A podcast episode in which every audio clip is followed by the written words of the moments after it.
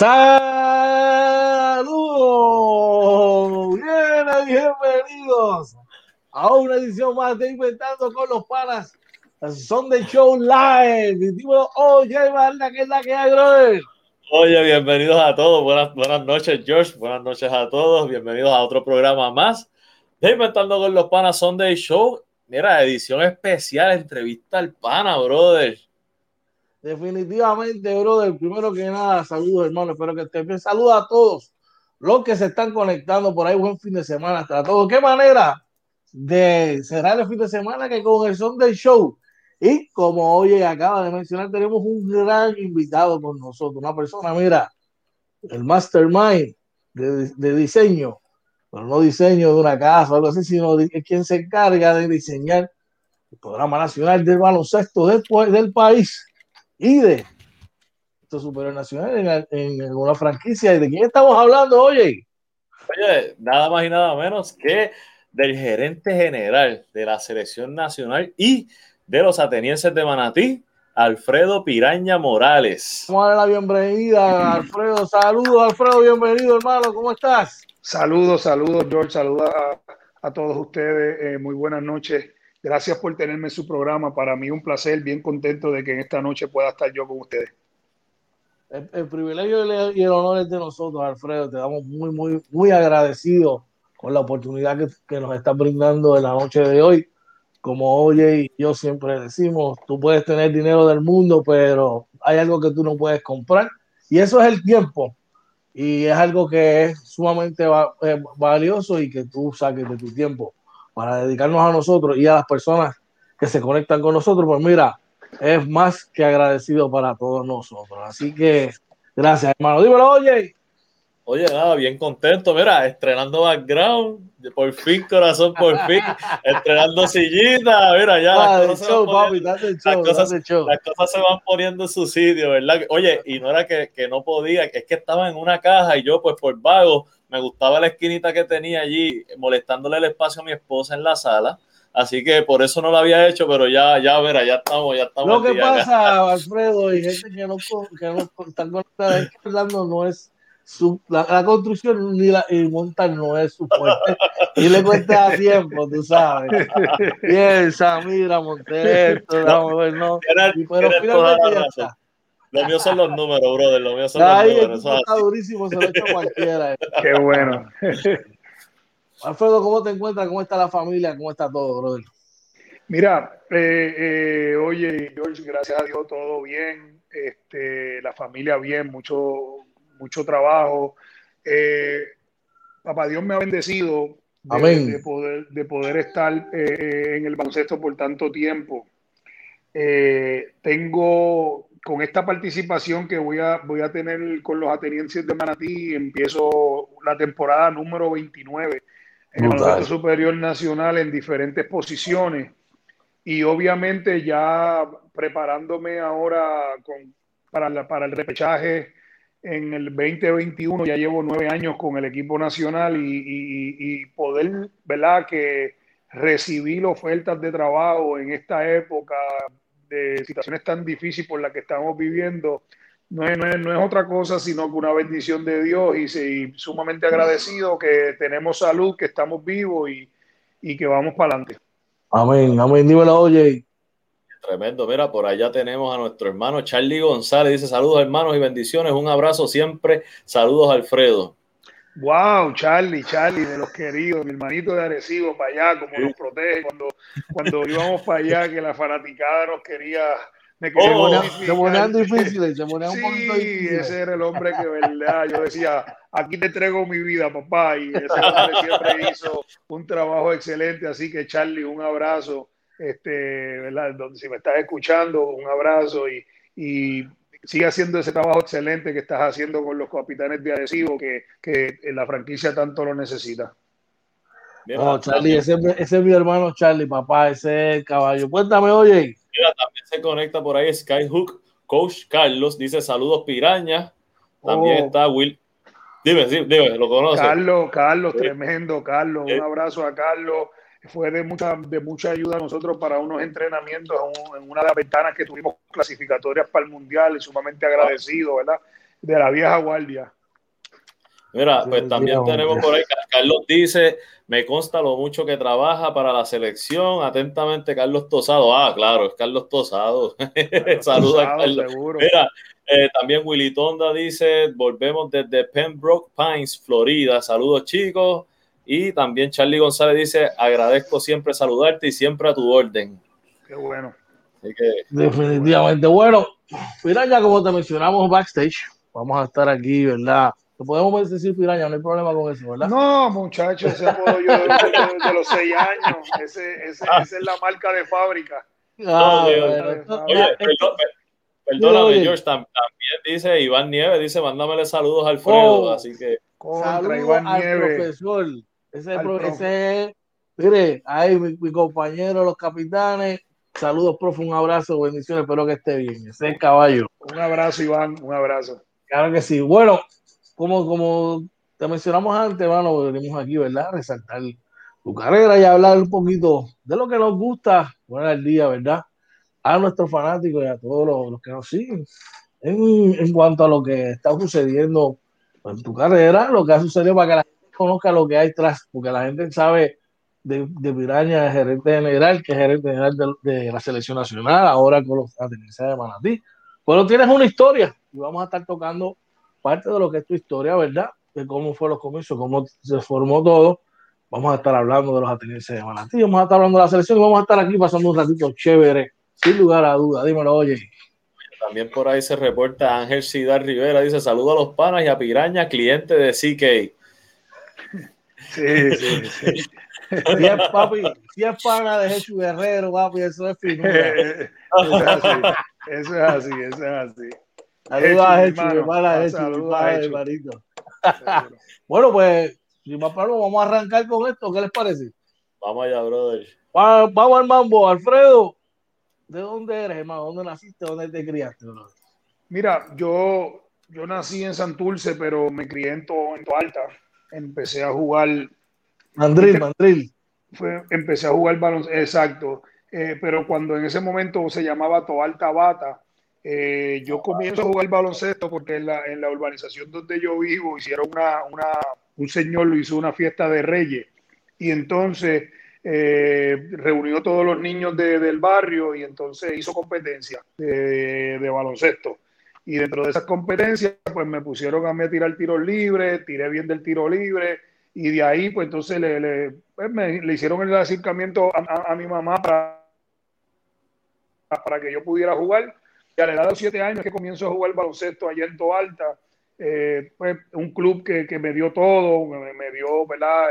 El, desarrollo tanto del deporte, me dio ese club también, aparte de mi familia, el club me dio unos valores fuera de la cancha, eh, gané sin número de campeonatos con, con, con, con, ese, con ese club de Toalta, de ahí salió Gidel Padilla, Edgar Padilla, Genio oh, Soto. ¿sabes? salimos eh, varios, varios jugadores que gracias a Dios pues tuvimos la oportunidad de, llegar al baloncesto superior y ahí es, y ahí es cuando yo comienzo mi carrera en, el baloncesto. Luego eh, estudio en Bayamón, recibo una beca para estudiar en Bayamón Military Academy con, con, ¿verdad? Eh, con, Miguel, con el difunto Miguel Mercado, que me graduó de, de, de, de Bayamón Military Academy, que en aquella época pues con Miguel Mercado fuimos una de las high school más, más sólidas en Puerto Rico por, por, por todos esos años. Eh, de ahí salió Guillermo Díaz, Miguel Dionisio, eh, y puedo seguir mencionando nombres, Carlos Carrera, eh, salieron Reyes Ortiz, eh, muchos jugadores salieron de esa escuela. Una preguntita, en, en, eh, allá en, en Avatar, ¿verdad? En Tualta, ¿llegaste a jugar con Piri Pérez?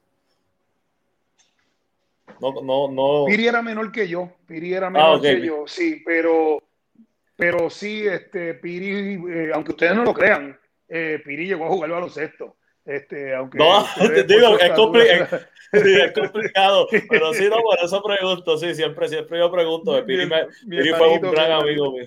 Sí, gran amigo. Eh, le enviamos saludos también, pero Piri llegó a jugar baloncesto. Lo que pasa es que por razones obvias eh, y muy inteligentes, de que pues se dedicó entonces a, dirigir, entendió que tenía más, más futuro dirigiendo y, pues gracias a Dios ha tenido éxito en ese campo.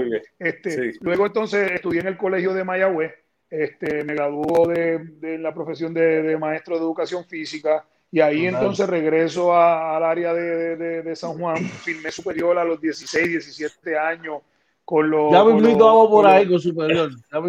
claro. Pero básicamente, pues ya ese, más o menos ahí es como son mis comienzos. El background, el background. El background, claro. Dímelo, oye. Mira, tenemos ahí Javier Ruiz Oronón nos dice: Saludos desde Iowa. Piraña, ¿podrías recomendar alguna contratación para los Steelers de Coach George que no van para ningún lado este próximo año? sigue, haciendo leña el árbol caído. Sigue haciendo leña, que pronto lo veremos, no te preocupes. Pero una cosa, el mío no se operó la rodilla en el oxígeno, acuérdate de eso. Bueno, estamos hablando de Brady, que se hizo una cirugía en la rodilla. Vamos a ver. Pues no quiero lágrimas. Dímelo, oye, ¿qué tienes por ahí, papiraña? Tienes, no, te toca a ti. Tienes la otra, porque él contestó la mía ya. Ok, perfecto. Vamos entonces a hablar de cómo fue, cuándo y cómo fue que surgió esa oportunidad para entrar al baloncesto superior nacional. Mira, cuando, cuando yo empecé a estudiar en, en, el colegio de Mayagüez, este, uno, eh, creo que fue mi primero o mi segundo semestre, este, yo cojo una clase con el difunto Fufi Santoy. Y entonces, como a los dos o tres días de clase, de yo estar en la clase con él, él me dice, mira, yo eh, para aquel tiempo estaba la liga puertorriqueña, que era una liga sumamente sólida. Eh, habían equipos en el roster de la liga puertorriqueña que se veían mucho más sólidos que hasta equipos de. Claro que sí, Pero, que sí, entonces, pues, ¿qué pasa? Él me dice, mira, ¿qué pasa que tú no estás jugando con Vega Baja? Porque Miguel Mercado en ese momento era dirigente de Vega Baja, Vega Baja tenía equipo. Y yo dije, no, eh, yo le dije, Fufi, estoy, estoy estudiando acá, eh, es muy lejos para mí. Me dijo, eh, esta, noche vamos, esta noche practicamos en Aguada. Me llevó a Aguada, me filmó. Este, ya. Ah, con Georgie Medrano allí. Con Georgie Medrano, con Cuchín, con Millín, con toda esa gente buena y ese año, pues gracias a Dios, pues pude jugar, jugué bien y llegué segundo en las votaciones de novato del año. Ese año me gana John Cote como novato del año de la Liga Puertorriqueña. Y ahí rápido entonces, pues me llama el difunto Udaldo Baez, que en ese momento era apoderado de, de los indios de Mayagüez, con el doctor Ariel Roja eh, y el doctor Iván, Iván Denis creo que era, Iván, Iván, no recuerdo bien el apellido, eh, eh, y me firman entonces en Mayagüez, y ahí es donde comienza mi carrera profesional en el baloncesto supernacional a la edad de 16, 17 años. Brutal, brutal, brutal. Dímelo, oye. Oye, Vera, por ahí este, Joel Yoyo Vázquez nos dice, Piraña en defensa le daba desde el camerino. pegaba, pegaba desde el camerino.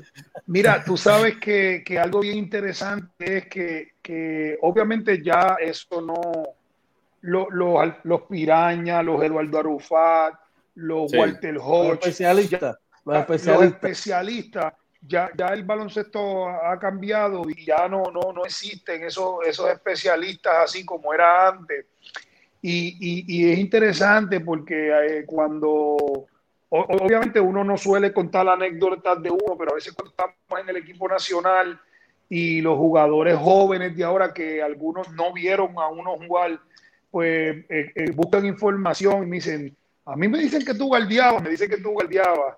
Y yo le digo, mira, yo cuando a mí me mandaban a guardiar a alguien, yo, yo iba a tu camerino. ¿sabes? Cuando a mí me decían, es a este, yo iba desde tu camerino y prepárate que tengo cinco fouls más los que el árbitro no me vea. Exacto, vamos a pegar. el, el, baloncesto ha cambiado un poquito Y, y, y, ¿verdad? Este, pues gracias a Dios, de hecho, o sea, el, el, apodo de Piraña surge a la edad de los siete años por ese estilo de juego agresivo, de jugar, eh, por unos fanáticos de Ponce, que vamos a una final de lo que era futuras estrellas de la federación en aquella época, y entonces esos fanáticos empezaron a decir, este, Alfredo parece, ese nene parece una piraña, ese nene parece una piraña. Y entonces los, fanat, los papás de, de mis compañeros y la gente de Toalta lo, lo cogieron a vacilón y, y, me siguieron diciendo piraña. Y piraña es que hoy en día mucha gente no me conoce ni por mi nombre, o sea, me llaman piraña. Eh, pero gracias a Dios lo aclaro porque porque es por algo bueno, o sea, no es por nada, lo de piraña no es, no es por nada negativo. no es nada malo. Este, Te cuento una anécdota cuando, cuando, yo comencé con mi esposa, este, ella va y le dice, mira papi, eh, para que sepa, porque eh, en ese tiempo, ¿sabes? Flor le estaba dirigiendo, no, no me acuerdo qué equipo, y me dice, este, dice, eh, mira papi, que, que para que sepa que estoy saliendo con una persona, la estoy conociendo, que juega baloncesto. Le dijo, ¿quién?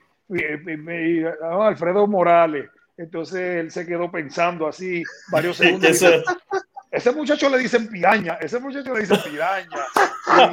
Y, dijo, sí, papi, pero no tiene que ver nada, nada malo, nada de la calle, no tiene que ver nada con eso. pero gracias a Dios, pues, pues, pues, un nombre que tengo desde, desde pequeño y, y, estoy orgulloso de tenerlo porque fue una manera linda y positiva que, que de, describirme como jugador y, estoy agradecido también por eso.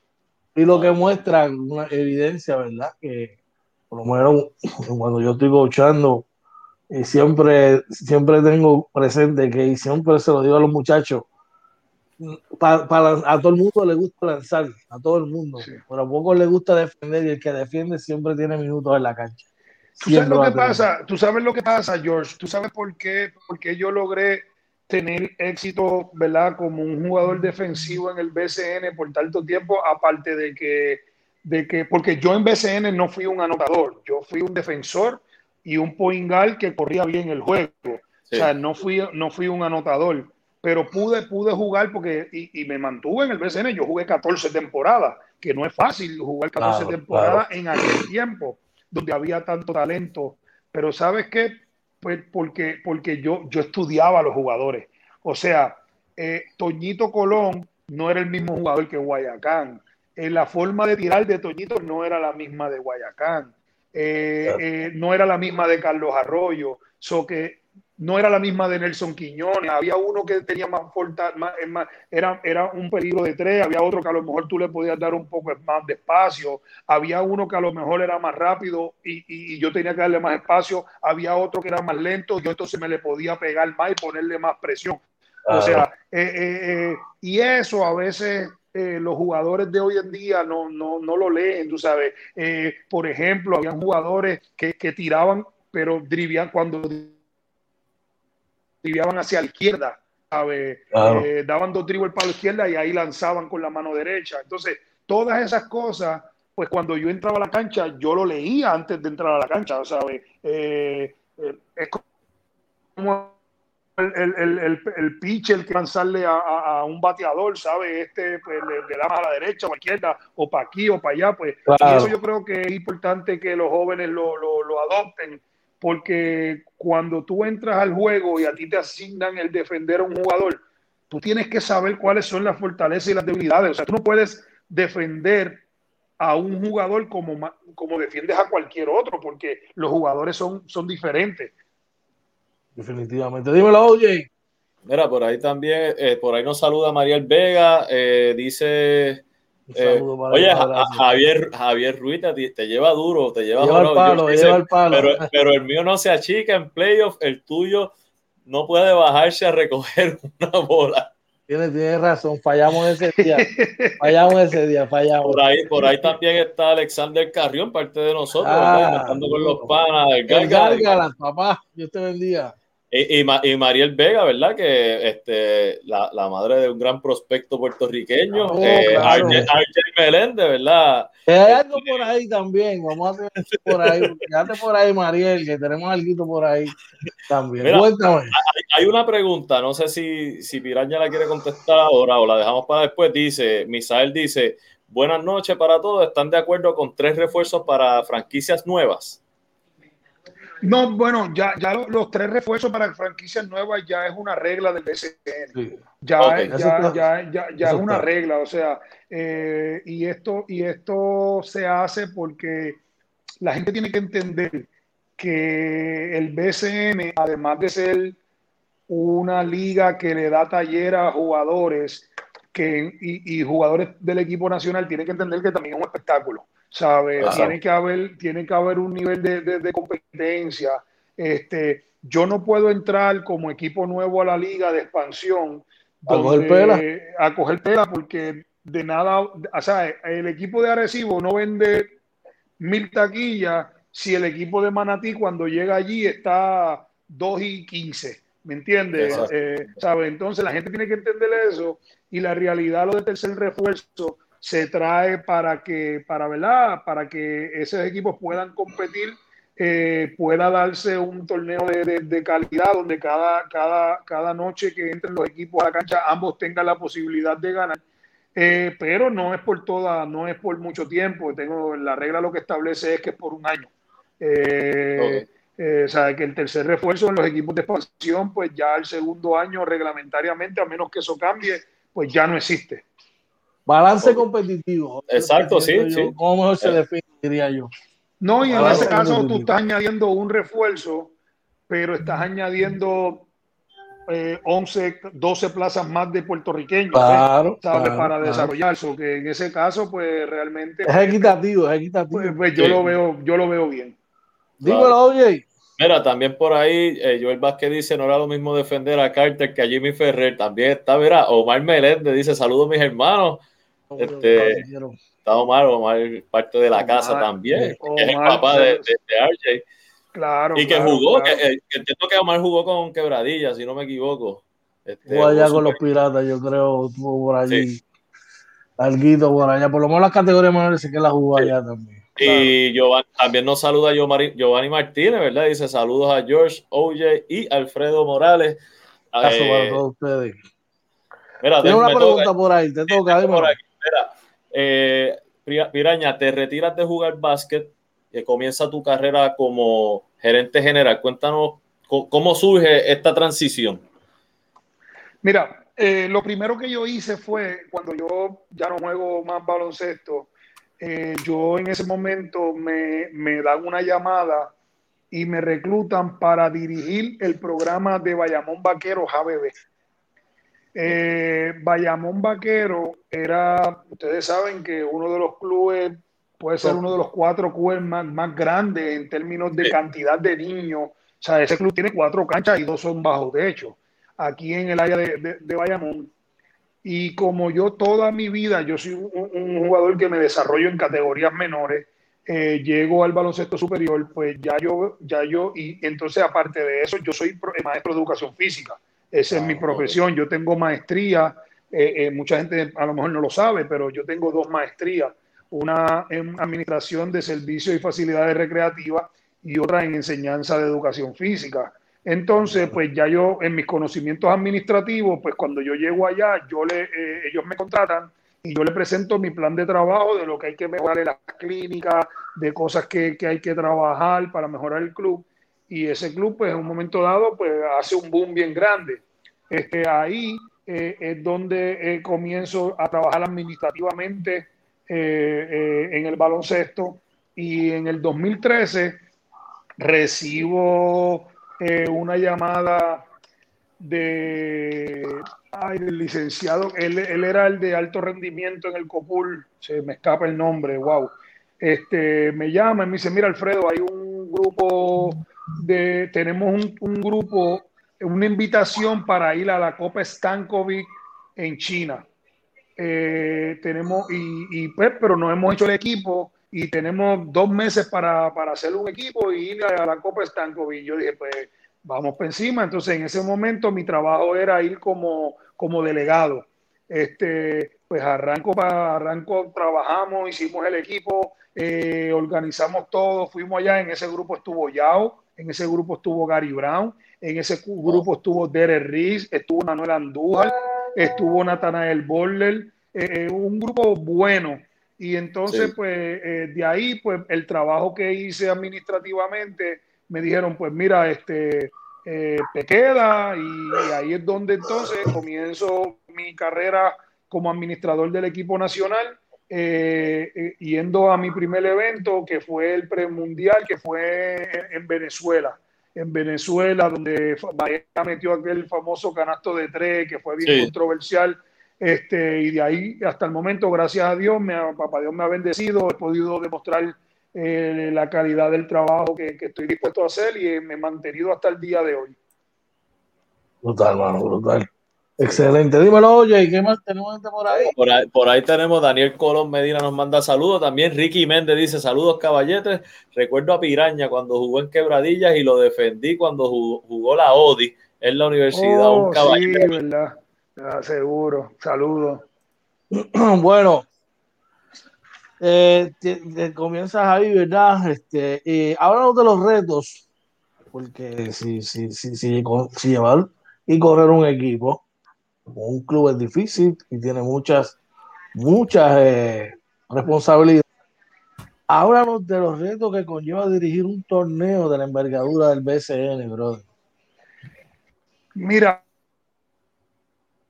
eh, cuando, el licenciado Fernando Quiñones eh, me hace el acercamiento para que, para que fuera el director de torneo del baloncesto supranacional, eh, a diferencia de lo que pueda pensar mucha gente, yo, yo le dije rápidamente que sí, porque cuando yo, yo juego, acuérdate que yo juego 14 años baloncesto superior nacional, después de ahí yo paso a ser el presidente de la asociación de jugadores. Por tres años y medio. Después, yo, después de presidente de la Asociación de Jugadores, yo fui este, eh, gerente general de los Vaqueros de Bayamón, tres años y medio. Y ahí, entre una cosa y la otra, yo, yo jugué 14 años, tres y medio con la Asociación de Jugadores, más tres y medio como gerente general, fueron siete, siete y 14 ya eran 21. Después de ahí, yo estuve como, como administrador del equipo de Humacao en el 2015 cuando fue entregado a la liga y supervisor de cancha. O sea, ya yo, ya yo tenía mucha experiencia y ya había tenido la oportunidad de estar en el fogueo, de reuniones de, de, la liga. Este, ah, yo soy una persona que a mí me gusta estudiar mucho los reglamentos, sabérmelos de memoria eh, y todo eso. Y cuando yo entro para mí, yo le dije, yo lo acepto, porque de la, de, en, la forma que está hecha la estructura del BCN, quien, quien, quienes tienen la potestad de enmendar o cambiar o, presentar reglas en, el reglamento del BCN son los apoderados. Entonces, a mí se me contrata para que las reglas que ellos establecen, esta persona las implante. So que yo estoy implantando lo que, lo que, tú, me, lo que tú me estás dando. y en ese sentido fue bueno, pero sí te tengo que decir que pues no todo fue color de rosa. Llegó un momento en que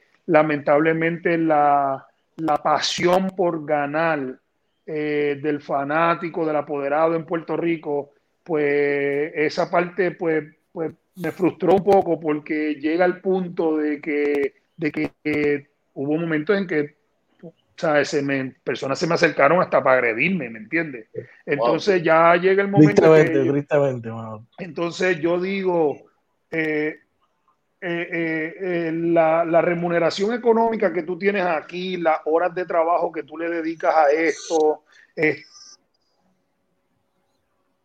porque yo, yo no sé, y, estuve ahí, sabe que los cuatro años yo fui un director de torneo de cancha, yo estaba en la cancha. ¿Sabes? Yo cuando se formó un revolú, yo me metía dentro del revolú y la gente decía, ¿pero qué tú haces? Yo le dije, no, yo me meto porque yo quiero que los que están en el revolú sepan que yo los estoy viendo, que yo los voy a sancionar y mi filosofía es que si la presencia mía allá adentro puede evitar que alguien lance un puño o alguien se controle porque dice aquí está Alfredo y me está viendo y me va a multar, pues entonces pues, pues, por eso yo lo hacía. ¿ves? Esa, esa fue siempre mi filosofía, ser un director de torneo del FIL. Y, y, en ese sentido, pues, pero la parte que me sí te tengo que decir que fue un poco frustrante es cuando eh, la gente no, porque mira, que critiquen a uno, eh, eh, eso, eso es parte de, de, las posiciones que uno ocupa.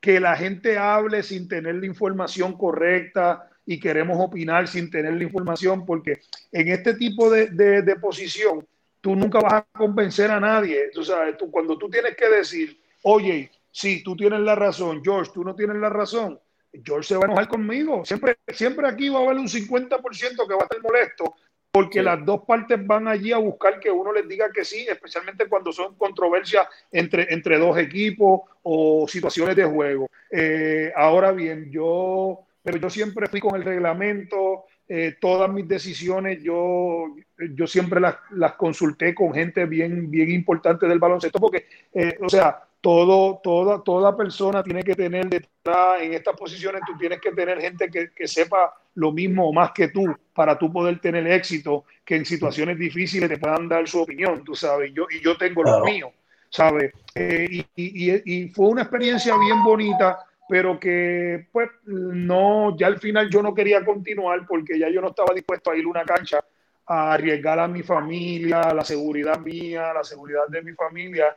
Y esa es la parte, yo creo que el fanático eh, de Puerto Rico tiene que entender, el mismo apoderado, los mismos apoderados a veces tienen que entender que sus conductas dentro de la cancha eh, pueden provocar, provocar que, que, el fanático, porque, porque el apoderado a lo mejor discute contigo, pero es en el calor de juego y después nos estamos dando la mano. Pero el fanático no tiene esa oportunidad.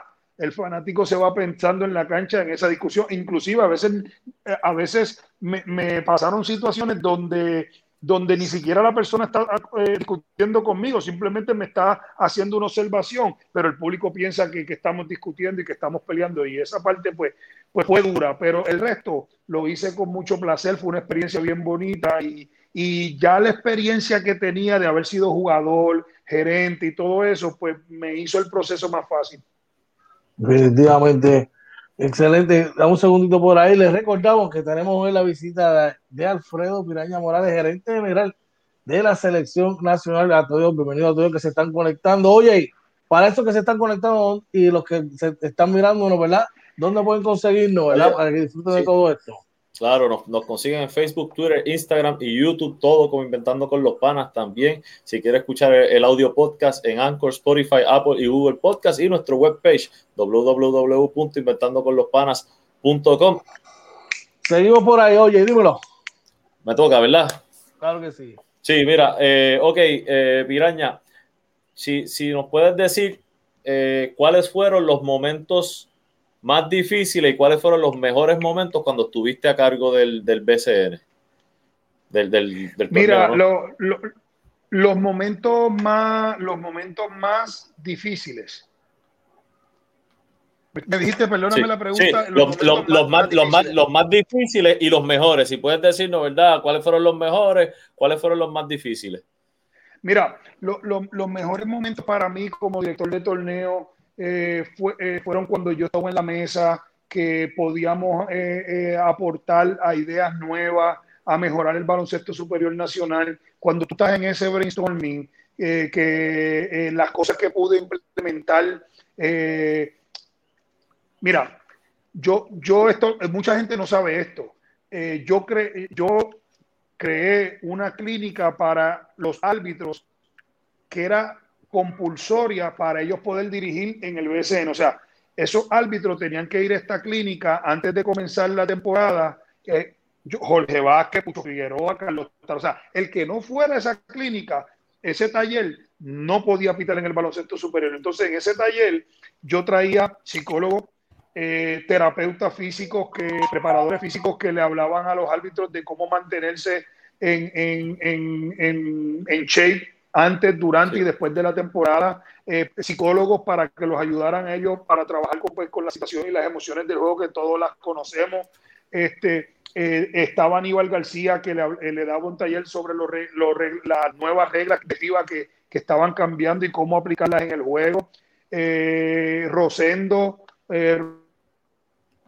Rodríguez también este, le da una charla a, a, los árbitros de cuestiones. teníamos diferentes temas y yo le traía diferentes cosas. Se le da un taller a los árbitros de cómo redactar los informes y esa parte de, de poder aportar y hacer cosas nuevas para ayudar a que el espectáculo fuera mejor, para mí era, me encantaba, me encantaba. Eh, obviamente o se acababa una temporada eh, y un equipo quedaba campeón, pues como que también era un momento bien agradable para mí porque era como que la culminación de mucho trabajo eh, y cerramos la temporada con éxito. Eh, eh, esa final de Arecibo, Quebradilla, este, que fueron cancha llena los siete juegos, eso fue eh, un espectáculo, o sea, eh, y pues la, la, la, parte difícil, te tengo que decir que, que, le hacía a uno romperse la cabeza cuando habían situaciones de juego entre jugadores, peleas y todo eso, porque pues tú dices, ¿cómo aplico el reglamento? Este, no quiero afectar el espectáculo, pero tengo que aplicar el reglamento. Esa parte un poquito pues, pues fue la, la parte que me afectó y como te dije anteriormente, eh, la situación donde también tengo que decirlo, hubo momentos dados donde, donde la gente atacaba a uno en su carácter personal este, y, hacían este, expresiones de uno sin tener ni siquiera los conocimientos de, de, de, de lo que estaba pasando eh, en X o Y situación. Vamos a decir, eh, una pelea entre, por dar un ejemplo, una pelea entre Vasallo y Javier Mojica pues entonces yo tengo que tomar una decisión, ¿verdad? Entonces, pues la gente en las redes sociales era bien fuerte lo que la, de la manera que se expresan de uno y de la posición de uno sin tener conocimiento y no por mí, porque créeme que yo tengo el cuero de sapo y yo las redes sociales a mí no me afectan para nada, pero tengo familia, ¿sabes? Tengo hermanas, tengo sobrinos, tengo una esposa, tengo un hijo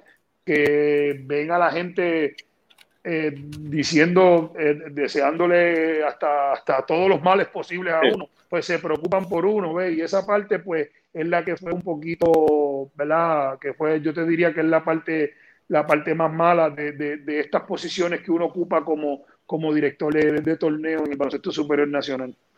Definitivamente. Bueno, este, antes de seguir, vamos rapidito con el chat, oye. Vamos con el chat. por ahí. Tenemos, eh, Ricky Méndez nos dice que es lo más difícil de trabajar en el equipo nacional y aceptar la responsabilidad de trabajo, obviando la presión de los fanáticos. Mira, eh, como te dije anteriormente, cuando nosotros estamos en la mesa, el presidente de la federación, el, dirigente, el estado, el cuerpo técnico y yo, pues, pues gracias a Dios por la experiencia de tantos años que llevamos, eh, yo te tengo que decir que no hay, por lo menos en, el caso mío, yo no siento presión alguna de, de, la, de lo que pueda pensar el fanático, porque el fanático no tiene todos los detalles. El fanático a lo mejor no sabe que este jugador está lesionado, el jugador a lo mejor no sabe que este, este jugador pues, pues tiene que llegar tarde, o, sea, no tiene la información completa. Y, y obviamente eh, por eso es que es fanático, por eso es que es fanático, porque si no fuera fanático, a lo mejor estuviera en la mesa opinando con nosotros.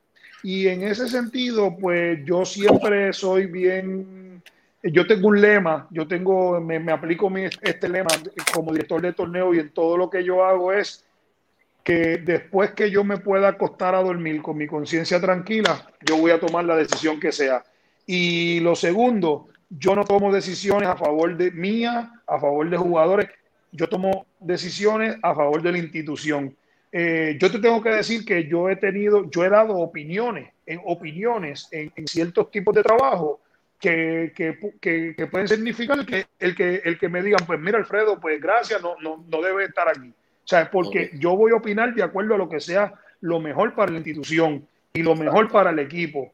Y en ese caso, pues nunca, gracias a Dios, me ha, me ha temblado el pulso. Además, tanta presión que uno recibió en los juegos y tanto que, o sea, ya, ya, ¿sabes? Está curado de espanto también. Ya uno está curado, ya uno está curado de espanto. Y, y, ustedes saben aquellos tiempos de nosotros, eso la gente te esperaba afuera en el parking, y a pedra limpia y eso. Hoy en día, pues gracias a Dios le damos que ya las situaciones no son tan fuertes, que tenemos que cuidarnos, pero pero ¿sabe? aquella época de los bad boys era un poquito más, más agresivo, así que esa presión a mí no me afecta y además, tú sabes, el, el, fanático no conoce.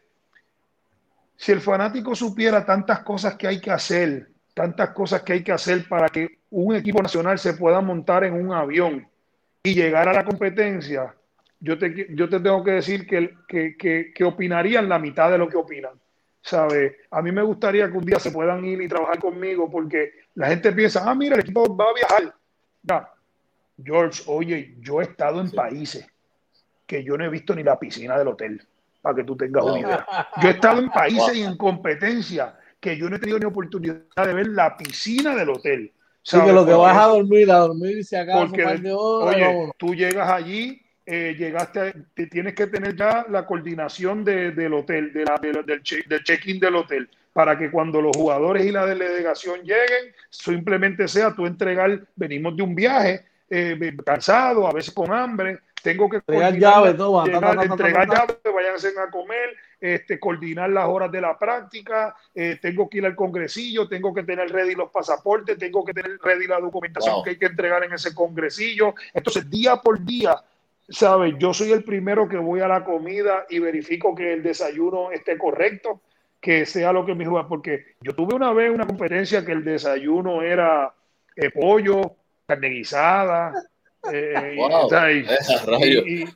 y, yo dije, ¿pero qué es esto? O sea, y tuve que pelear en esa competencia para que llegara eh, los huevos hervidos, la avena. Eh, ¿Y, qué era, ¿Y qué era lo de tomar cerveza fría?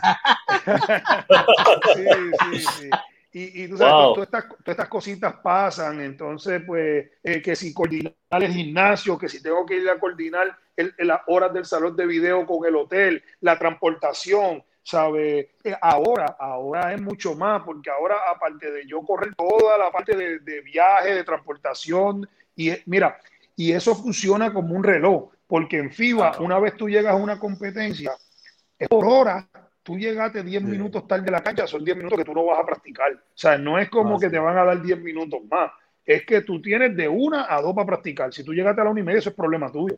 ¿Sabes? Entonces, como eso tiene que funcionar como un reloj, pues tú estás en constante, en constante chequeando la ropa, jugadores, y eso, darle gracias a Dios y cruzar los dedos de que, de, que ningún jugador se te, se te enferme. Se te enferma, tienes que coordinarlo, eh, eh, eh, llevarlo al hospital más cercano, este, los seguros que, que, hay que tener de viaje. O sea, la logística de una competencia para mí comienza tres meses antes. ¿Sabe? Comienza tres meses antes, ¿sabe? y a veces cuando... Y otra cosa, también la competencia termina hoy y al otro día nosotros nos monta un avión y nos, y nos vamos. Para que tú tengas una idea, nosotros jugamos la final de Centro Básquet en Guadalajara, México. Georgie, oye, la final era a las 8 de la noche. ¿Tú sabes la hora que la, guagua de nosotros salía para el aeropuerto? A, a las once y media. Nosotros tuvimos que jugar eh, eh, salimos de la cancha a las diez y media, llegamos al hotel casi a las 11, nos bañamos, comimos en, en una hora y salimos media hora más tarde a las 12 y nosotros arrancamos para el aeropuerto. Ahora en Indianápolis nosotros vamos a las 6 de la tarde, terminamos a las 8, a las 6, 7 y media, eh, bañamos, comimos, ya la ropa estaba lista, era, o sea, ya todo el mundo tenía que tener maleta y ropa lista. Y a las ocho y media, nueve, ya nosotros estábamos montando en un avión para viajar a Puerto Rico. ¿Sabes? Eh, o sea, hermano, la gente no, no, no, no tiene idea. Eh, cuando tú llegas a un país, vamos a decir como ahora, que nosotros vamos para Serbia, nosotros llegamos a Serbia con 6, 7, 8 horas de diferencia. Cuando llegamos allí, yo no puedo decir, ah, pues me voy a acostar para acostumbrarme al horario. No, cuando yo llegue allí, yo tengo que llegar con, con todo lo que ocurre y si puedo dormir, duermo y si no se puede dormir, hay que seguir. El, jet, lag, el jet lag lo tienes que el jet lag la resuélvelo en el camino. El jet lag resuélvelo como pueda en el camino. Pero, pero, pero es algo que, que cuando uno está allí y, y, como George, George me hacía el comentario eh, eh, que, me, que me gustó ese comentario de que cómo yo me vería con, caminando aquí en Orlando con esa camisa de Puerto Rico, pues pues el, que, el que sabe y, uno se pone esa camisa y uno llega allí, pues, pues eso es un orgullo, eso es un orgullo y, cansa y a veces es frustrante, pero como tú lo haces, el que lo hace con pasión, pues, pues, pues no, te molesta, o sea, realmente no molesta. Oye, tengo una pregunta por aquí del profesor Rivera, oye, eh, bien interesante, cógela.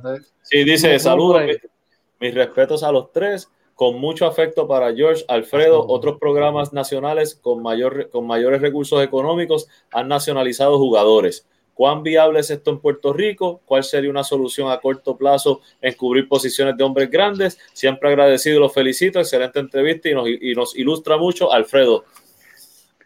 Es, un tema profundo, es un tema profundo porque nosotros aquí en Puerto Rico el baloncesto es el deporte número uno, vivimos con esa pasión, no, nos gusta, eh, pero te tengo que decir, eh, ser Ibaka no, no, es español, ¿me entiendes? No nació en España, tú sabes. Del Congo. exacto tú tienes ya jugadores de otros países eh, que son potencias mucho más grandes que nosotros en términos de económico, en términos de cantidad de personas, que ya esto se ha trabajado, esto no, esto no es un secreto, Filipinas también nativizó, sea, yo creo que, nosotros eh, no podemos descartar esa posibilidad ante pues las limitaciones que nosotros tenemos de jugadores de 6-10 para arriba siete pies con las habilidades necesarias para competir de inmediato en, el baloncesto superior. O sea, son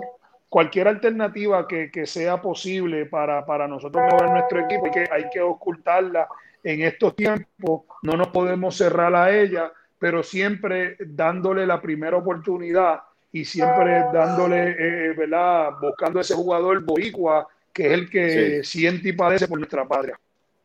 Okay. Súper.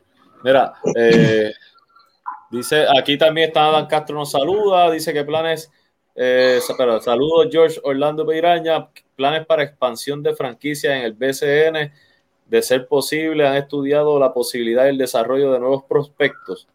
Las franquicias están bueno, están dos franquicias nuevas ahora, claro. Están dos franquicias nuevas eh, ahora. bueno, ahora mismo, exacto. No, no, es la primera vez en la historia del baloncesto en Puerto Rico de tantos años que tú tienes tres franquicias de expansión en, dos años. ¿Sabes? Eso, eso yo, yo si eso, si logran más equipos de expansión, yo, yo me sorprendería. Porque tener tres, tres franquicias de expansión en dos años es algo que para mí es increíble. Eso no había sucedido nunca en el baloncesto superior nacional. Y yo creo que ahí es que ah, eh, llegó el momento que los jugadores jóvenes pues tienen que aprovechar y demostrar que, que están a este nivel porque no es solamente, no me dan la oportunidad, no me dan la oportunidad, no me dan la oportunidad. Pues ahora tienes la oportunidad, pero entonces tienes que demostrar que perteneces a esta liga. No solamente dentro de la cancha, tienes que demostrarlo también fuera de la cancha. ¿sabe? Eh, porque para mí el jugador de baloncesto tiene que ser un jugador completo, ¿sabe? Tiene que ser un jugador, el jugador, por ejemplo, que yo busco, que trato de buscar primero, primeramente en mis equipos, un jugador que, que, que sea en la cancha sea un ejemplo, que dentro de la cancha entre a dar el máximo, se prepare como se debe preparar un atleta de alto rendimiento para este tipo de competencia y que fuera de la cancha también sea un ejemplo a seguir, porque yo como gerente general, pues si lo tengo que hacer, lo voy a hacer, pero uno no quiere estar a la una, a las dos de la mañana resolviendo problemas de situaciones con jugadores fuera de la cancha o que se acostaron tarde, o que si el carro se le quedó, porque a lo mejor me estaba dando unas cervecitas de más, ¿sabes? Pues tú no quieres resolver, eh, tú no quieres trabajar eso, pero ahora mismo el taller está y, y ahora le corresponde a la juventud de Puerto Rico demostrar si, que, que, que tienen el potencial de estar ahí. Mira, para añadir en ese, a ese, ¿verdad? esa respuesta tuya ese comentario, ya algo, yo estuve cerca de casi 20 años dirigiendo escuela superior y siempre eh, la meta mía era tener, yo siempre le decía, probablemente con suerte uno de ustedes quizás pueda jugar baloncesto superior nacional y sea profesional en ese sentido, pero todos pueden ser profesionales en la vida claro. y sacarle, sacarle a los estudios, ¿verdad? O la profesión que usted quiera al basquetbol, pero con eso en mente, siempre le decía, usted tiene que, ya usted tiene 14, 15 años, 16 años, usted tiene que entender que el trabajo para el próximo nivel comienza ahora. Usted tiene que trabajar, usted tiene que hacer peso, usted tiene que lanzar, usted tiene que trabajar en su alimentación, usted tiene que, esos son, los, esos son los componentes que al final del día no te garantiza que vas a llegar, porque eso no es una garantía. Eso pero, te, pero te acerca, pero te acerca Exacto, pero es lo más que te va a acercar a ese próximo nivel. Y lamentablemente son los menos, son muy conformistas muchos de ellos y no quieren trabajar, le, le tienen fobia a los gimnasios no quieren trabajar y es el problema bien grande que tenemos, que tenemos que mejorar la ética de trabajo. Tú, sabes lo que pasa, George, que el problema que nosotros tenemos en Puerto Rico es que, que, ya, esto, ya esto no es un secreto, ya esto se ha hablado muchas veces, pero el problema es que nosotros tenemos eh, demasiado de muchas categorías menores, empezamos a competir a los seis años y hay niños que empiezan a competir ya a los cinco años. ¿Y qué pasa? Tú puedes, tú puedes reconocer el talento de un niño a los 6, 6, 6 7 años, pero, pero ¿quién, ¿quién puede decir que a los 6 años un niño va a llegar al NBA? O va a ser un atleta de alto rendimiento. O sea, entonces, ¿qué pasa? Si, si a los 6 años ese niño que tiene un poquito de más desarrollo motor que otros jugadores, que por eso es que entonces puede driviar más la bola, por eso es que a lo mejor tira más al canasto que otro, porque simplemente ha desarrollado eh, su destreza motora más rápido que otro. Eh, pero eso no significa que los demás la vayan a desarrollar al mismo o mejor nivel que él. Si tú empiezas entonces, este es el caballo, este es el caballo, o sea, ¿tú sabes cuántas veces un niño escucha que es el caballo eh, y todavía no ha llegado a 14, 15 años, entonces, ¿qué pasa? Eh, eh, su, su, su, máquina cerebral se lo creyó. Yo soy un caballo. Entonces, cuando llegan a este nivel, que van a jugar con hombres, se encuentran con la realidad. Entonces, la, ¿cuál, cuál, es, ¿cuál es la realidad de aquí? ¿Cuál es la realidad del baloncesto profesional? Tú fuiste en, en las categorías menores, si el nene no tiene tanta habilidad, pues tú, mira, papito, drivea de esta manera, mira, vente, a lo mejor sacas de tu tiempo y, y, vas y, lo practicas media hora más. Aquí no, aquí tú llegaste y no diste el grado. El dirigente le dice al gerente, eh, fulano, que no vuelva más. ¿Sabe? Entonces, bueno, aquí nadie va a estar encima cuesta, nos cuesta enseñar, nos cuesta enseñar. A menos, a menos, que, a menos que mira 6, 10, 7 pies, que sea un proyecto que tú digas, pues, tú sabes, pues hay que trabajar con él, pero normalmente llegaste a la práctica, fuiste al tryout, el dirigente no le gustó, te votaron el mismo día del tryout, ¿entiendes? Entonces ese, e, e, e, ese es el choque que se da entre el jugador que toda su vida le estuvieron diciendo que es un caballo, que no desarrolló lo que tenía que desarrollar y cuando llega al baloncesto profesional se encuentra con esa pared que en el aspecto psicológico es una pared inmensa, ¿me entiendes? y, y, y, los, y, los, y hay jugadores que he visto miles de jugadores que esa pared los destruye. Esa los pared los, Claro, claro, claro. Bueno, continuando con el baloncesto superior nacional, Mets de Guaynabo, retorno de una franquicia legendaria, buen comienzo, ¿verdad? Pero decide en un momento retirarte de la misma ¿Qué ocurrió en ese momento? Si puedes añadirnos algo, si puedes, si no, pues también lo Sí, mira, no, no, mira, eh, cuando yo, yo, cuando a mí me contacta la gente, los apoderados de Guaynabo, lo primero fue que yo fui a una reunión donde se supone que yo fuera a intercambio de ideas y a conocer uno de los, uno de los dueños. Y cuando llegué allí, ¿sabes? Eh, un negociante bien agresivo me dijo, a los 45 minutos me dijo, ya yo no tengo nada que hablar contigo, ¿cuánto no vas a cobrar por ser de general?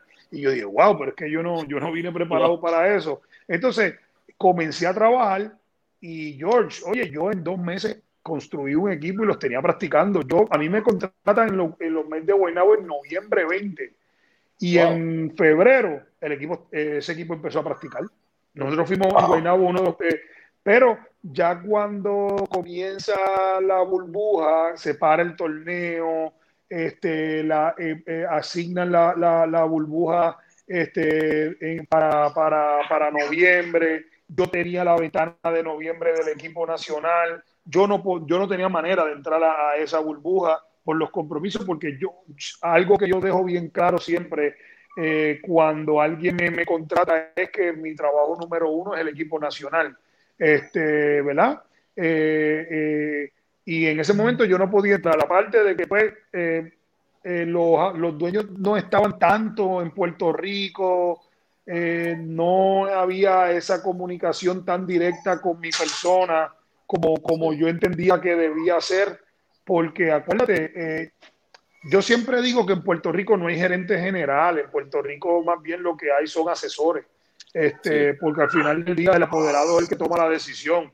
Tú, o sea, gerente general es cuando te nombran gerente y tú haces las contrataciones y si las cosas no salieron bien, al final sabes que estás votado, porque tú fuiste, tú fuiste el, el, que construiste y el que, y el que firmaste y el que creaste la máquina. Si la máquina funcionó, también. Si no, pero aquí no, aquí al final del día, pues lamentablemente, pues el auspiciador, el pana, eh, todo el mundo tiene, acceso, eh, a todo el mundo y todo el mundo quiere dar su opinión y, al final del día yo, yo siempre he dicho y en mis trabajos, por eso es que siempre he hecho, o sea, he estado claro en mis trabajos, porque yo digo, yo soy tu asesor, yo sé que al final del día tú vas a hacer lo que tú entiendas y tú tomas la decisión porque el bolsillo que esté en riesgo aquí es el tuyo. Ahora bien, si la decisión que tú tomas no es contraria a lo que yo te asesoré, tú no me puedes juzgar mi trabajo por, por esa decisión. O sea, yo en esa parte soy bien claro. Y con Guaynabo, pues, eh, en un momento dado se perdió eh, esa comunicación y yo pues no pues, desistí de, de continuar y, y, entonces me dediqué de lleno al equipo nacional y la realidad es que pues le hicieron un gran trabajo en la burbuja. Eh, ahora pues tienen un reto bien grande eh, de, realizar, de repetir ese mismo trabajo en una temporada completa, que, que son dos cosas totalmente diferentes, pero les deseo lo, lo, lo, el mejor de los éxitos a la, franquicia de Guaynabo y, y, siempre yo terminé con ellos pues, en buenos términos. Qué bien, malo, qué bien. Dímelo, oye, ¿qué más tenemos por ahí? Mira, por ahí hay una preguntita que hizo Ricky Méndez, pero la voy a dejar para después. Pero tan, por ahí está Gilberto Pacheco, te manda saludos, Piraña. También Yoyo Vázquez dice que falta una franquicia en Morovi. E, era buen oh, baloncesto, se daba allí, era muy bueno, sí. Yo por ahí está, yo, sí. ¿Jugaste con Morovi? Jugué allí, tremendo, excelente para hacer una franquicia de baloncesto. Yo jugué, yo jugaba, jugué superior en Morovi y yo y ahí fue donde yo comencé eh, en lo que, no sé si te acuerdas, George, quizá hoy era un poquito más joven, cuando no, de la humedad, lo ¡Ah! soy más joven, soy más joven. lo que pasa es que él se ha hecho cuatro cirugías, pero yo no. no tengo que, oh, diablo, diablo. George, mala mía, entonces. Tranquilo, tranquilo. Oye, tranquilo. oye, me, me, me, debes un almuerzo con ese comentario que acabo de hacer. pues mira, ¿te acuerdas? Te, yo no sé si ustedes se acuerdan cuando estaban los equipos finca del baloncesto superior ah. nacional y la primera categoría, lo que le llamaban la primera categoría. Eh, eso, todo equipo de superior tenía un equipo también. Entonces, los, juniors, los juniors. Los juniors y los juniors jugaban antes del juego de superior. Yo comencé en Morovi con Miguel Mercado, oh, pero en aquella época, imagínate, Morovi era Wes Correa, Mario Boller, este, era, era Mario, Mario Sánchez de Polingal. Era, era, era, era otra época, era otra época, era otra época. Wow. Mira, también por ahí saluda a Jonathan Alvarado, a Dan Castro, da las gracias. Mira, y se reporta Randy Mercado, nos da las buenas noches, es de la casa también. Eh, eh, también se reporta Paul Stoll, el de la oh. selección de México, está por ahí mandando saludos. Wow, saludos, saludos. Saludos, Paul Stoll, qué bueno, qué bueno, tremendo, excelente jugador. Y también Randy Mercado dice, George, le dolió la edad. Papi, 41 con un orgullo brutal. No, pero George ahora, George ahora recupera porque sí. tú sabes cómo Vamos a poner un chencito poco a poco, porque él está, sí, él está Yo sé que sí, yo sé que sí. Cuéntame, oye, ¿qué más tiene la piraña por ahí? Eh, sí, mira, eh, Piraña, independientemente de lo positivo y negativo, ¿verdad? Que tiene, eh, aceptaste este reto con los atenienses de Manati, háblanos de los planes y si puedes decirnos cómo vas a crear y conformar la plantilla. Qué bueno, excelente pregunta. Mira, eh, cuando yo recibo la llamada para, que me, me, dicen, mira, te recomendamos para que el nuevo apoderado de los atenienses Manatí se entreviste, está buscando una persona que lo pueda ayudar en términos administrativos con el BCN. Yo le digo, pues está bien, perfecto, no, no hay ningún problema, me reúno con él y yo tuve tres conversaciones con el dueño antes de yo aceptar el, el trabajo. Y te decía fuera de cámara que una de las razones que acepté el trabajo con, con, con, con el nuevo apoderado que se llama Ernie, Ernie Cambo es que todo el tiempo me habló de hacer un equipo joven, de darle la oportunidad a los jugadores, no tiene miedo a darle la oportunidad, este señor no tiene miedo a darle la oportunidad a los jóvenes y que sabemos que se van a equivocar dentro de la cancha y que la, la, falta de experiencia es parte del desarrollo de ellos. Ojalá y, y, y, las administraciones municipales, los fanáticos de, de Manatí puedan entender eso, porque realmente eso es lo que hace falta.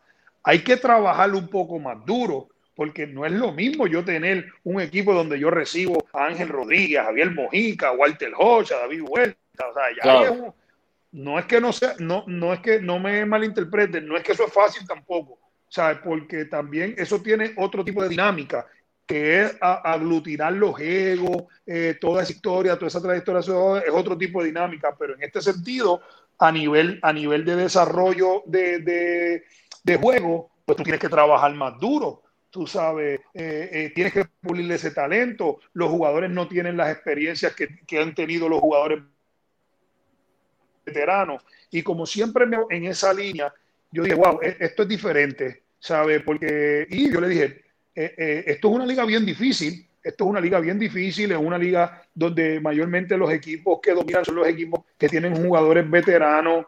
Este, la, tiene una particularidad de que, que tú ustedes saben que no todo el mundo resiste el empuje del BCN, porque aquí se juegan tres y cuatro juegos a la semana. O sea, aquí han habido veces que hemos jugado cuatro juegos a la semana. No todo el mundo yo he visto refuerzos, yo he visto refuerzos caballeros en otras ligas venir aquí y rajarse porque no aguantan el empuje. Y no aguantan, y no aguantan el empuje y el, y el ritmo de juego y que, y que aquí se, se, juega baloncesto, aquí se, o sea, se sabe jugar baloncesto y entonces no aguantan ese empuje. Y en ese sentido, cuando hablo con Ernie, Ernie me dice, no, mira Alfredo, sabe, yo quiero darle la oportunidad a los jugadores jóvenes él tiene, Ernie tiene un centro de entrenamiento de baloncesto en Miami, ¿sabes? Donde allí, allí entrenan jugadores de NBA, él, ayuda a jóvenes en su centro de entrenamiento. Y yo dije, pues mira, esto es algo diferente, esto es un reto diferente, así que eh, vamos a tratar de echar esto hacia adelante y esta franquicia hacia adelante. Y, y lo voy a hacer con mucho, con mucho entusiasmo, con mucho amor, como, como siempre lo he hecho, porque mira, el que sabe de esto, el que está metido en esto y ha tenido la oportunidad de, estar en el día a día de lo que es ser un gerente general o lo que sea, sabe que muy pocas veces, muy pocas veces la remuneración económica que tú recibes va 100% a la par con el trabajo que tú haces. No sé si estás de acuerdo conmigo, George, tú que estuviste en, en, tú sabes. Y esto incluye a los apoderados, incluye a los apoderados. Los apoderados es peor, los apoderados a veces pierden. Y, y, y, cuánto tiempo le dedican de no estar con su familia, eh, metidos en una cancha, cogiendo crítica a veces de sus mismos fanáticos y protestando a veces por el mismo equipo. Eh, eh, y en, vez de estar en un restaurante comiendo con su familia o en su casa tranquilo viendo el juego por televisión, ¿sabes? Entonces esa parte pues, pues me, me, entusiasma de venir aquí, poder ayudar a este equipo de, para ti a que, se pueda, ¿verdad? A, que, a que pueda ser una oportunidad para esos jugadores jóvenes eh, y, crear, y crear una filosofía desde cero para que en un futuro cercano podamos tener un equipo campeón. No quiere decir que no vamos a ganar el juego. Vamos a entrar todas las noches a, ganar, vamos a sorprender, pero sabemos que, que siempre, y entendemos que se van a equivocar de la experiencia, eh, no tienen el standing en la liga, ¿tú me entiendes? Eh, a lo mejor eh, a lo mejor estos jugadores no han jugado con 3.000, 4.000 fanáticos en la cancha y eso causa presión en el jugador, ah. pero le vamos a dar la oportunidad para que, para que demuestre que, pertenecen a, este mundo. Oye, esos jugadores jóvenes, si tú lo complementas con tres buenos refuerzos, la cosa, la cosa va a ir mejor y, de hecho sirve de escuela y de taller para esos jugadores jóvenes que vas a tener, ¿verdad? Mejor y más rápido, definitivamente. Claro, Mira, eh, por ahí eh, también se saluda a Kevin Figueroa desde Tampa, el tío Kevin, y Félix Rivera de Saldi saluda también a Piraña. Eh, bueno. Vamos con la selección, oye, ¿qué tienes por ahí? Vamos con la selección.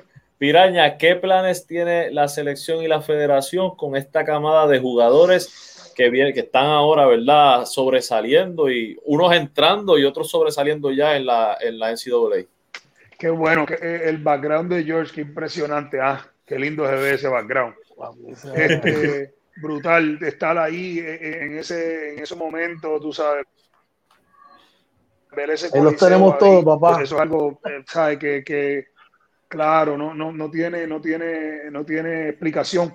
Pues mira, cuando nosotros, nosotros desde que empezamos en el, en el programa, nosotros lo primero que hicimos fue crear un listado, un listado de, yo tenía yo tengo ahora mismo en mi computadora un listado que te diría que es como de 55 jugadores. Pero eso, eso la gente no lo sabe, pero yo lo tengo desde antes, porque empezamos a escuchar que si los George Condi, que si jugadores, y digo, y otros jugadores que los Gemi Andújar, los Derek Reese, empezamos a escuchar esos nombres, nosotros, eh, los, Gary Brown en aquel momento que jugaba con West Virginia, y nosotros empezamos a anotar, a anotar, a anotar. En aquel momento era diferente, porque todas las competencias eran en verano, y en verano pues Barea estaba disponible, este, Arroyo estaba disponible, todos los jugadores estaban disponibles, entonces para ellos era más difícil. Ahora no, ahora eh, eh, la, Federación Internacional de Baloncesto cambia su formato y, ahora todos estos jugadores tienen la oportunidad real ya de ir al equipo nacional. So que todos estos jugadores, Alfonso Plomer, Ivan Jackson, Andrés Culvelo, George Condit, eh, Philly Will, todos ellos, Ethan Thompson, Eric Ayala, todos esos nombres están dentro de nuestro banco de listado porque ahora es un programa nacional, ya no puede ser un equipo nacional, ahora es un programa donde tenemos todos esos jugadores ahí y que en su momento dado le vamos, dar, le vamos a ir dando la oportunidad para que vayan y compitan y si nos demuestran que son parte de y que ya hay que, hay que decir usted es parte de este grupo, le vamos a dar la oportunidad en el equipo nacional. Brutal, hermano. Brutal. En esa misma línea, en esa misma línea, ¿verdad? Eh, se ha dado un fenómeno en estos últimos años, gracias a Papá Dios, y es que están surgiendo jugadores eh, que, que, son atípicos a lo que normalmente Puerto Rico ha tenido específicamente en, ciertas posiciones. Por ejemplo, están surgiendo armadores que no veíamos un armador de 6 pies 5 pulgadas, 6 pies 6 pulgadas desde los tiempos de Richie Dalmau, ¿verdad? Y antes de eso quizás Frigo López y no vemos escoltas de 6 pies 7 pulgadas, a lo que mi mente, eh, quizás me puedes corregir, yo no había visto un, muchacho que tenga la capacidad, ¿verdad? Que tenga la proyección y tenga las herramientas de un, una escolta de 6 pies 7 pulgadas, casi 6 8, porque todavía está creciendo, apenas es con la ética de trabajo que tiene y con, y, con, con lo que quiere para su futuro, y estamos hablando de Ramses a Jay Meléndez y Andrés Pinzón, ¿verdad? Y una pregunta que, tenemos es, hablando de Ramses Meléndez y de Andrés Pinzón, ¿verdad? Jay Meléndez y Andrés Pinzón, ¿qué proyección y qué planes, si alguno, hay para ellos en el seleccionado nacional? Bueno, como te dije, como te dije, eh, eh, yo creo que si no me equivoco, ellos ahora mismo eh, clasifican para, las competencias juveniles que nosotros tenemos. Nosotros tenemos el, Centro Básquet U17 ahora en verano, tenemos el, Mundial U19. Eh, todavía ellos se mantienen dentro, dentro del programa juvenil todavía a nivel competitivo FIBA. Ahora bien, una vez de ellos salgan de ahí, ya ahí entonces los nombres de ellos están, ya pasan a ser parte de nuestro programa nacional adulto. Nosotros entonces, ¿verdad? Le damos el seguimiento a ellos en las universidades y cuando llegue el momento, se le hará la su invitación para que entonces eh, vengan y practiquen y, y, si ellos se ganan ese puesto, pues tendrán la invitación para que puedan competir por un puesto en el equipo nacional. ¿Sabes? Pero, pero nosotros lo que hacemos ahora para, para que tú sepas, mira, en, nosotros le, hemos, hemos, dado seguimiento a, y, por televisión, nosotros estamos pendientes a los juegos de, de Giván, de Andrés, de George Condi, de Ethan Thompson, de Eric Ayala, eh, de todos esos jugadores eh, y más y más los que son desarrollados aquí, como esos dos que tú acabas de mencionar. Una vez ellos terminen el programa, las competencias del programa no, nacional juvenil, inmediatamente nosotros estamos, le damos seguimiento a ellos que están haciendo en la universidad. Eh, si tenemos que ir a visitar a alguno de ellos, vamos y lo visitamos. Eh, pero obviamente al final del día, quien nos dice a nosotros si pueden ser ya invitados al equipo nacional a tratar de hacer un equipo, son ellos, ¿sabe? Con sus ejecutorias en la cancha. Oye, y perdonando, este, una siempre yo pregunto, Eddie nos comentó, tuvimos dedicación anteriormente aquí, nos había comentado algo, pero ¿qué tan difícil es para, para, ahora tú que eres gerente general poder comunicarte con la universidad y a lo mejor poder traer esos jugadores que están en universidad a, a jugar, a representar a Puerto Rico o realmente se las ponen bien, bien difícil? Mira, qué bueno que haces esa pregunta porque muchas veces dicen, pero no invitan a fulano y fulano no está. No está porque está jugando, está en la universidad. O sea, eh, eh, ninguno de esos jugadores, ninguno de esos jugadores, eh, excepto maybe Iván que sale ahora de universidad o Plomer o Trent, ninguno de esos otros jugadores está disponible porque en noviembre, por ejemplo, nosotros competimos ahora pero en, ya el nivel de competencia que nosotros vamos ahora es un nivel de competencia de, de, super nivel, o sea, nosotros vamos a enfrentar a Senegal, nosotros vamos a Italia y probablemente en el cruce nos vemos la cara con Serbia, ¿sabe? Eh, eh, o, Filipinas. ¿Y qué pasa? Eh, pero llega la ventana de noviembre, no están disponibles, ¿sabe? Muchos, porque ya están jugando en la universidad se ha dado el caso de que hay universidades que, nos han apoyado, nos han ayudado, pero también se ha dado el caso que hay universidades que, simplemente le dicen al jugador, no, no puedes ir. Este, tienes que coger de verano, o, sea, hay universidades que no, no, van a cambiar el, el, plan de trabajo que tienen con el atleta para que el atleta juegue en el equipo nacional. No hay break para eso, ¿sabe? Y eso es en la gran mayoría y eso es un handicap al que nosotros nos enfrentamos. Nos hemos enfrentado a gente que dice, sí, sí, hay una oportunidad, te lo lleva, esto, pero, pero son, son los, los casos menos. Y es entendible la, porque cuando tú vienes y llevas esto a la matemática, la cantidad de dinero que, que, cuesta una beca y lo que ellos están invirtiendo en un jugador, pues es entendible lo que están haciendo.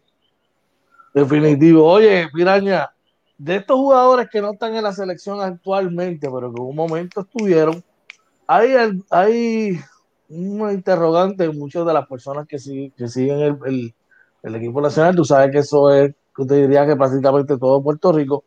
Y es que, ¿cuáles de ellos podrían eh, regresar o si hay un espacio para que haya, para que ellos regresen? Estamos hablando, por ejemplo, jugadores como, como, como David Huerta, Angelito Rodríguez, entre otros jugadores. Nosotros no, nosotros no le cerramos la puerta a ningún jugador del equipo nacional. Lo que sí es que pues, los jugadores también tienen que entender que, que nosotros tenemos una responsabilidad de competencia, de competencia a competencia, nosotros tenemos una responsabilidad también y, tenemos eh, un promiso con un país, con unos auspiciadores. Este, pero realmente nosotros no, no le cerramos las puertas a nadie. Este, todo aquel que, que, caiga dentro de nuestro plan de trabajo y de lo que queremos hacer en el equipo nacional es bienvenido. Okay. Dímelo, oye. Mira, por ahí, antes de ir a, mi pregunta, eh, por ahí eh, César eh, Cardona dice, buen trabajo, los felicito. Y Félix Rivera dice, el nieto de Cachorro Santiago es caballo y tiene 16 años y mide 6'8". Sí, señor, lo he escuchado también. Eh, ok, nos preguntaba ahorita, y fue una pregunta que yo más o menos la tenía por acá, pero la hace Ricky Méndez, voy a coger entonces del chat. ¿Cuál es el reto que tiene Piraña y el equipo nacional de convencer a Jivan Jackson que representa a Puerto Rico y no a Panamá con Flor Meléndez siendo dirigente del equipo nacional de Panamá. Si la puedes contestar. Bueno, mira, eh, sí, sí, sí, mira, ya, ya este, el equipo, el equipo nacional, el equipo nacional este, ya tuvo uno, una conversación con, el papá y la mamá de, de, de, de, este, nuestro, nuestros planes en la selección nacional y eso. Este, eh, yo creo que aquí el hecho de que Flor sea el dirigente del equipo nacional, pues a lo mejor podemos pensar de Panamá, podemos pensar que a lo mejor es un, algún Panamá pudiera tener alguna ventaja, pero al final del día eh, aquí hay otras consideraciones que yo me imagino que ellos tendrán que tomar, tomar en un momento. Eh, el standing de cada federación, eh, la exposición de la federación, la trayectoria de ambos países en el baloncesto internacional, porque, porque no, es, un secreto que aquí muchos de estos jugadores tienen unos beneficios escondidos por representar a Puerto Rico y son unos beneficios profesionales. cuando nosotros vamos a unas competencias, estos jugadores están en una y por eso ahora el trabajo que hizo en el Mundial. Este, y yo creo que estoy bien esperanzado de que Giván al, verse, al ver nacido y haberse crecido, crecido aquí en Puerto Rico, al, ver, al haber jugado categorías menores, pues que al final del, día pues tome la decisión de jugar por Puerto Rico, porque en nuestro programa, Giván es uno de los jugadores de nuestro programa, en nuestro listado Giván siempre ha estado, siempre va a estar, y, entendemos que si sigue la trayectoria que Giván va, pues, pues, sería el futuro en la posición 1 y 2 con, con, con, con Andrés Culvelo que, también es excelente jugador. Sí, oye, a mí, a mí me, porque todos sabemos, todos los que hemos visto a Flor Meléndez, la trayectoria de Flor, todo el mundo está, pues, siempre ponen a Flor que está dirigiendo allá, pero todo el mundo sabe cómo Flor ama a Puerto Rico. Entonces, a mí me chocaría pensar que Flor va a querer este, que, que, su nieto juegue de, de Panamá versus jugar con, de Puerto Rico, que es la patria que ama Flor. No sé, este, de verdad que a mí por lo menos, yo, yo, no, yo realmente no pienso que Flor vaya a influir en, en, en, ese, en esa decisión. En, ese sentido, nosotros podemos tener una, una, una ventaja, ¿verdad? Que, que, que, es la trayectoria que nosotros, que la Federación de Baloncesto de Puerto Rico tiene internacionalmente eh, eh, eh, y históricamente en el, en el baloncesto FIBA. En eso yo creo que nosotros tenemos una ventaja, como tú bien dices, este, Flor Meléndez es un dirigente de Puerto Rico, de aquí, que ama nuestra patria, que ama no, nuestro equipo nacional. Y, como tú bien dices, o sea, pero eh, podría ser un poquito chocante pensar que Flor le fuera a recomendar a Giván que fuera a Panamá, pero la realidad es que esto es una decisión que es de Giván. Giván es un niño ya que tiene 22 años, Giván es un niño muy inteligente, eh, Giván es un niño muy, muy trabajador, muy trabajador. Eh, él tiene bien clara cuáles, cuáles son sus metas, ¿verdad? Como, como, jugador de baloncesto. Y yo entiendo pues que, que, que, él, ¿verdad? Como, como todo puertorriqueño, entendemos que va a tomar la decisión de que está en Puerto Rico y nosotros lo vamos a esperar con los brazos abiertos. Amén, amén, que así sea. Ah, Dímelo, oye. Oye, eh, siguiendo con el equipo nacional, eh, ¿cuáles son las expectativas a corto y a largo plazo con el equipo? Mira, a corto plazo es clasificar a las Olimpiadas. A corto plazo, pues nosotros tenemos un repechaje que ya estamos trabajando con, ese, con esa preparación del equipo eh, desde hace dos meses. Este, para que tú sepas, eh, nosotros, te voy a adelantar, nosotros el junio 15 salimos para Grecia. Eh, en Grecia vamos a estar compitiendo en el Acropolis Tournament 18, 19 y 20. Eh, el 22 nos vamos a mover a, eh, un, un, fogueo con Croacia, en Croacia, y vamos a enfrentar a Croacia y vamos a enfrentar, si no me equivoco, a Filipinas el 23 y el 24. Y ya el 25 nos vamos a estar moviendo este, a, a, a Serbia, a Belgrado, para entonces la competencia. Vamos a tener alrededor de 4 a 5 fogueos de, de alto nivel, de bien alto nivel, para, para, para, para llegar a la competencia y a largo plazo nosotros estamos esperando continuar con la renovación del equipo, dándole la oportunidad a los jugadores jóvenes y, buscando siempre eh, eh, esas medallas que son tan importantes y la clasificación al mundial que comenzamos en el próximo, en noviembre de este año, comenzamos nuestra clasificación al próximo, al próximo mundial. Brutal. Yo creo que ahí les respondió la pregunta que tenía Goofy por ahí, ¿verdad? Sí, sí, por eso no, porque Goofy pre preguntaba precisamente en el nuevo ciclo si pensaban renovar completo el equipo o con veteranos jóvenes, eh, que hay mucho talento que necesita el escenario. Bueno, lo, lo, que pasa es que nosotros no decir que vamos a renovar completo eh, eh, sería una aseveración errónea, porque, porque Gary Brown no es un viejo. ¿sabes? No, para nada. En mi Andújar no es un viejo este, ¿verdad? Entonces nosotros tenemos que ir haciendo esto paulatinamente. Además, esto tiene que venir acompañado con que los jóvenes este, demuestren que pueden estar a, este nivel, ¿verdad? Este, porque nosotros eh, a nivel de FIBA somos un país, de competencia FIBA somos un país bien respetado. Este, y nosotros tenemos, ¿verdad? Que si, nosotros nuestras metas eh, también a largo plazo, contestando la pregunta anterior, nosotros estamos buscando estar entre los primeros 10 del mundo.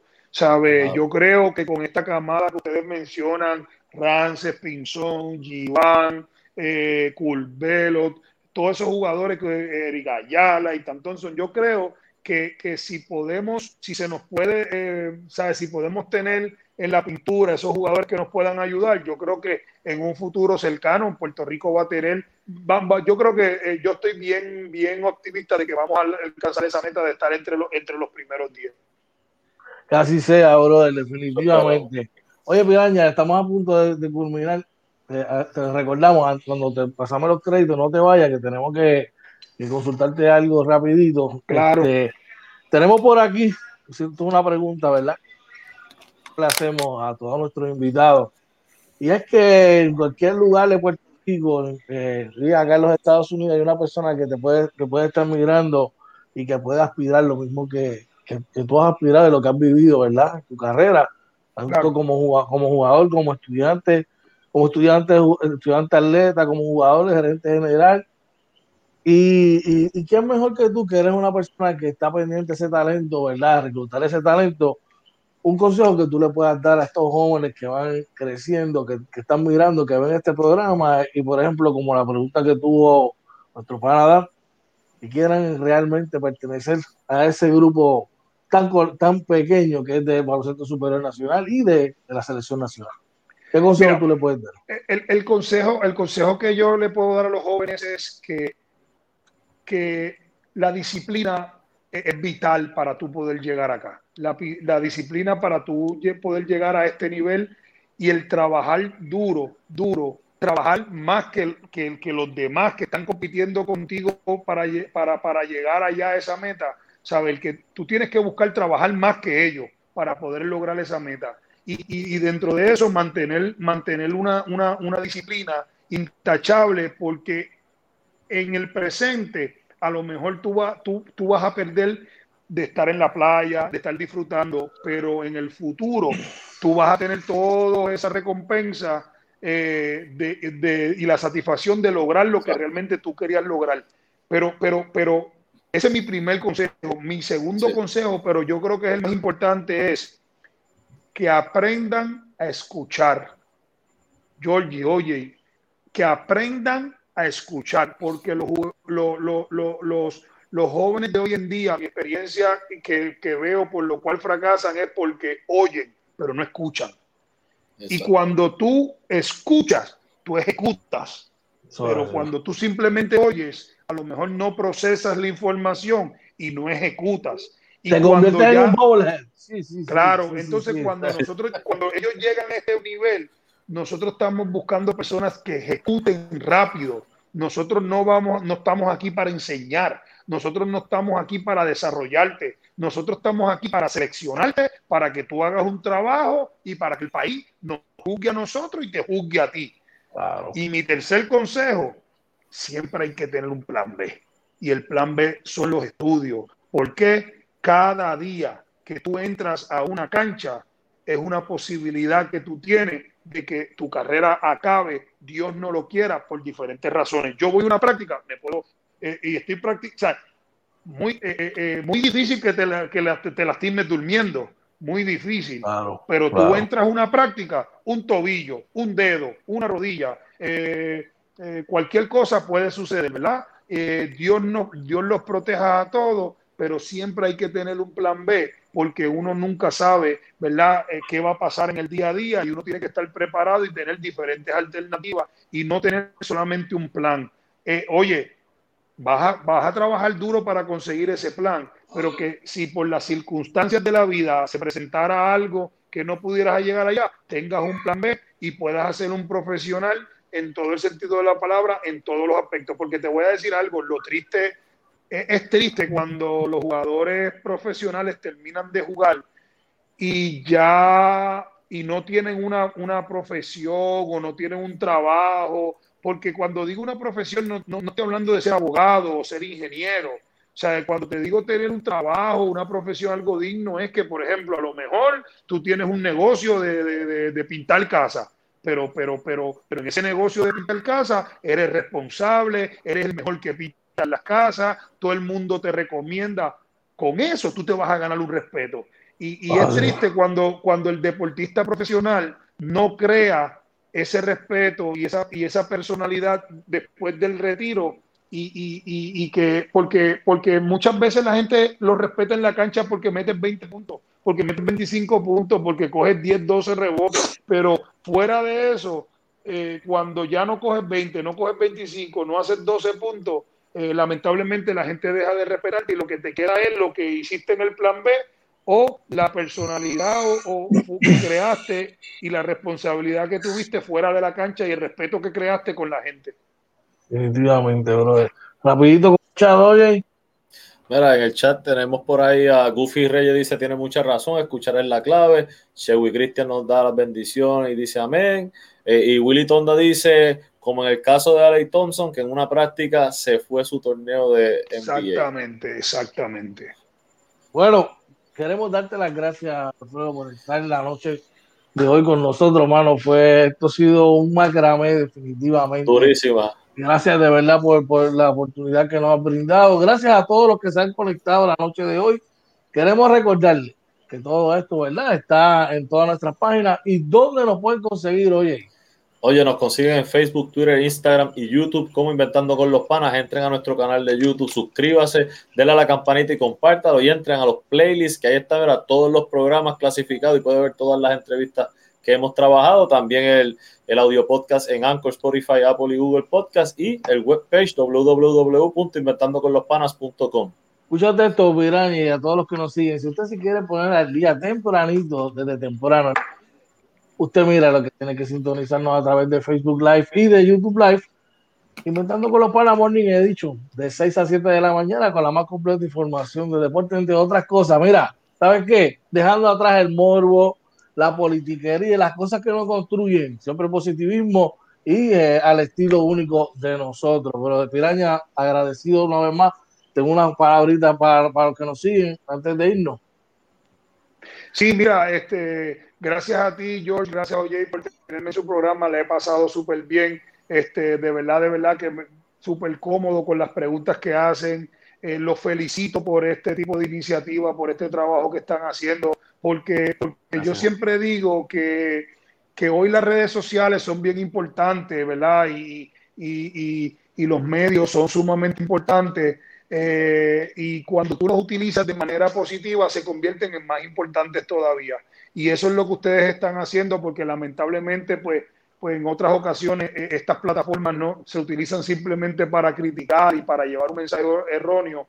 Y para mí yo respeto mucho esto que ustedes están haciendo, darle las gracias, eh, de pedirle al público que los apoye por el trabajo que están haciendo, que le den la oportunidad a las personas que estamos en, en este lado de la administración de poder explicar cómo son las cosas porque no es que nos critiquen, pero cuando nos critiquen, eh, que, tengan más información para poder las, críticas eh, más sólidas, con más base y con más fundamento. Y, y de verdad que súper agradecido y cuando ustedes quieran, estamos a la orden. Gracias, hermano. Oye, una palabrita antes de irnos, hermano. Como siempre, gracias a Papá Dios que nos dio la oportunidad de, conectarnos aquí con nuestra gente. Gracias a toda nuestra gente, ¿verdad? Que nos apoyan y se conectaron aquí también a, hablar, ¿verdad? Tener este conversatorio con, Piraña. Gracias a Piraña, ¿verdad? Que nos dio de su tiempo, ¿verdad? Eh, muy amablemente, ¿verdad? Estamos bien agradecidos con todo, con todo el tiempo y que nos haya contestado todas las preguntas. Y George, como siempre, agradecido que yo esté haciendo, trabajando contigo, mi hermano, que estemos juntos en este proyectito, brother, como siempre. hermano. Oye, antes que nada, quiero recordarles a todos, a partir de mañana, nosotros hicimos un compromiso con ustedes, a partir de mañana, toda persona mayor de 16 años puede ir a vacunarse, ¿ok? Ser responsable, vacúnate. Eh, tenemos un mensaje de Chewy antes de cerrar, oye. Sí, dice, tu dedicación y tu esfuerzo es lo que dictamina si lograrás tus metas y sueños. Y oye, y ese y otros, ¿verdad? Comentarios inspira eh, de inspiración, ¿verdad? Este, muy bueno, lo pueden conseguir en Yo Escribo, en su, la página de Facebook de, de Chewy Cristian, Yo Escribo. Bueno, gracias, Alfredo, por, la, por estar con nosotros en la noche de hoy. Gracias, oye, tú sabes que esas palabras son recíprocas, hermano. Aquí nosotros no competimos con nadie, simplemente competimos entre nosotros tratando de elevar esa vara todos los días un poquito más alto, ¿verdad? Bueno, así estamos, lo hacemos para darle, tratar de darle la mejor información a nuestra gente, definitivamente. Como siempre le decimos, si se dio una cervecita, pase la llave, que llegue con bien a su hogar. Si eh, está en su casa, va a cenar, no olvides decir a sus, seres queridos cuánto los aman, lo que es lo importante que son para ti. Y si hay algo que está agobiando tu paz, no te deja razonar, no te deja pensar, saca unos minutitos, una reflexión, habla con Papito Dios, o en lo que tú creas, déjaselo todo en las manos de Él, para que todo se resuelva cuando Él así lo guste.